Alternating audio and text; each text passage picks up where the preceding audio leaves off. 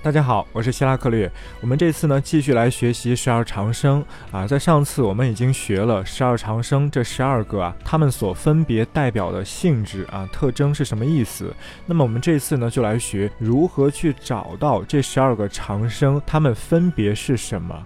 首先呢，大家要了解，所谓的十二长生，它们都是相对于某一个五行来说的。比如，相对于火来说，火的十二长生分别是什么啊？相对于金来说，金的十二长生分别是什么？那如果放到八字当中，比如你的日主日干，它的五行是金，那么我们就可以问：我的日主日干现在是金，那么我的日主日干的十二长生分别是什么呢？那当我们这样问的时候，实际上就是在问金的十二长生是什么？因为啊，每一种五行的十二长生它是一样的，无论是阳金还是阴金啊，它们的十二长生是一样的；无论是阳火还是阴火，它们的十二长生也是一样的。好，那么我们这次就来学如何去看每种五行它们的十二长生分别是什么？哎，这个方法是怎样的？怎样去找啊？上次说了十二个长生，他们分别叫做什么啊？长生、沐浴、冠带、灵官、地旺、衰、病、死、木、绝、胎、养啊，这是十二长生啊，这是十二长生，一共有十二个。但是呢，在这十二个名称之中啊，有四个非常重要的点啊，分别是生、旺。木绝，也就是长生、地旺、木和绝。而在这四个非常重要的点之中，又有一个是更重要的，是地旺。那么我现在告诉大家一套方法，让大家可以非常简单的找出地旺的所在，然后再通过地旺的所在找出生、旺、木、绝这四个基本点的所在。再通过声望目觉这四个基本点，进一步完善出整个的十二长生，哎，这样一套顺序。因为啊，绝大多数人在学这个十二长生的时候，都是死记硬背啊，木的长生在哪里啊？木的木在哪里？木的绝在哪里？金的长生在哪里？金的木在哪里？金的地旺在哪里？金的绝在哪里？他们都需要一个一个的去死记硬背，但事实上这是有规律的啊，很多人可能都没有体察到这个规律。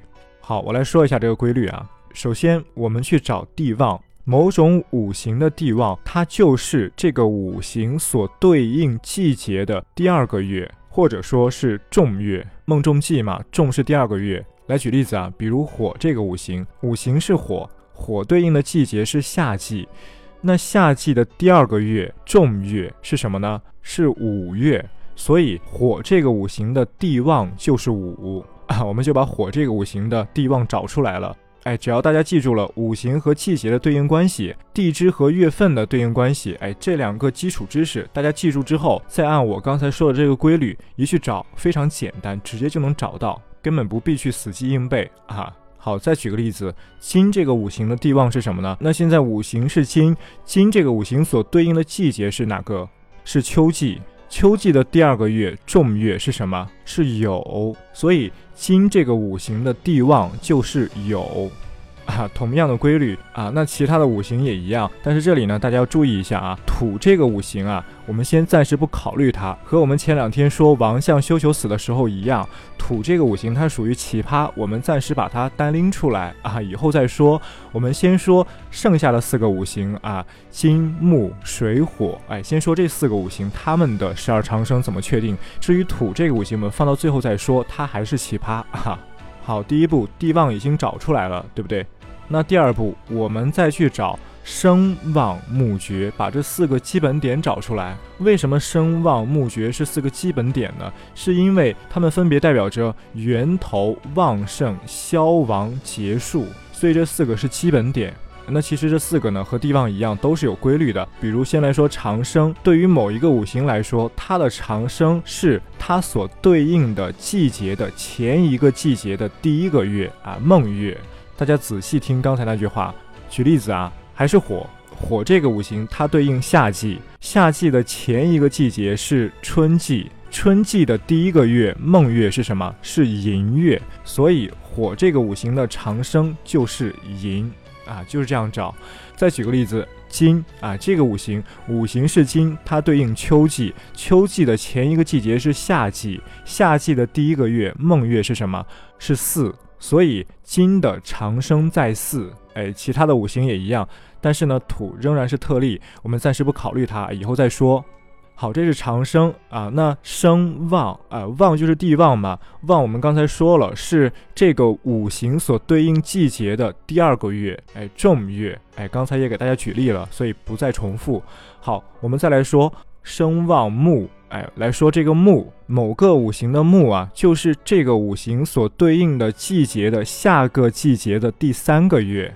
仔细听这句话啊，比如火对应的季节是夏季，夏季的下一个季节是什么？是秋季，秋季的第三个月是什么？是戌，所以火的木是戌啊。再举例，金，金对应秋季，秋季的下个季节是冬季，冬季的第三个月是什么？是丑，所以金的木是丑。其他的五行也一样，仍然土是特例，哎，暂且不说。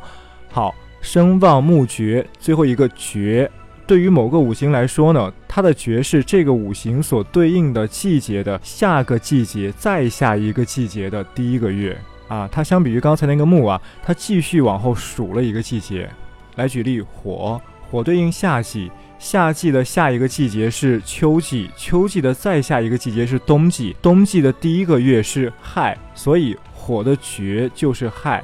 再举例，金金对应秋季，秋季的下个季节是冬季，冬季的再下一个季节是春季，春季的第一个月是寅，那么金的绝就是寅，啊，从规律上就是这样。而且呢，寻找节的方法有第二种，就是我们先找到木，然后木之后的那一个月那个地支它就是绝，这样也可以。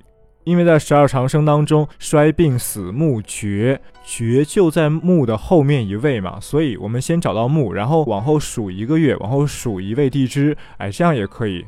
好，现在呢，生旺木绝这四个基本点我们也已经找到了。那么，怎么通过这四个基本点，哎，还原出某个五行的完整的十二长生呢？其实非常简单啊，因为它这个十二长生啊，完全是按照子丑寅卯辰巳午未申酉戌亥这样一个顺序排下来的。所以，当我们知道了生旺木绝，我们就可以按照地支的顺序把十二长生完整的还原出来啊，只要一个一个对应上去就行了。哎，我们来举例子啊，对于火这个五行，它的长生在寅，那么它的沐浴是什么？它的沐浴啊，就是寅的后面一位啊，就是卯。那它的官带是什么？它的官带就是沐浴的后面一位啊，是辰。临官呢？临官是巳，辰的后面一位，就这样去推啊。所以呢，我们就可以把完整的十二长生完全的列出来。好，今天先说到这儿，我们明天再见。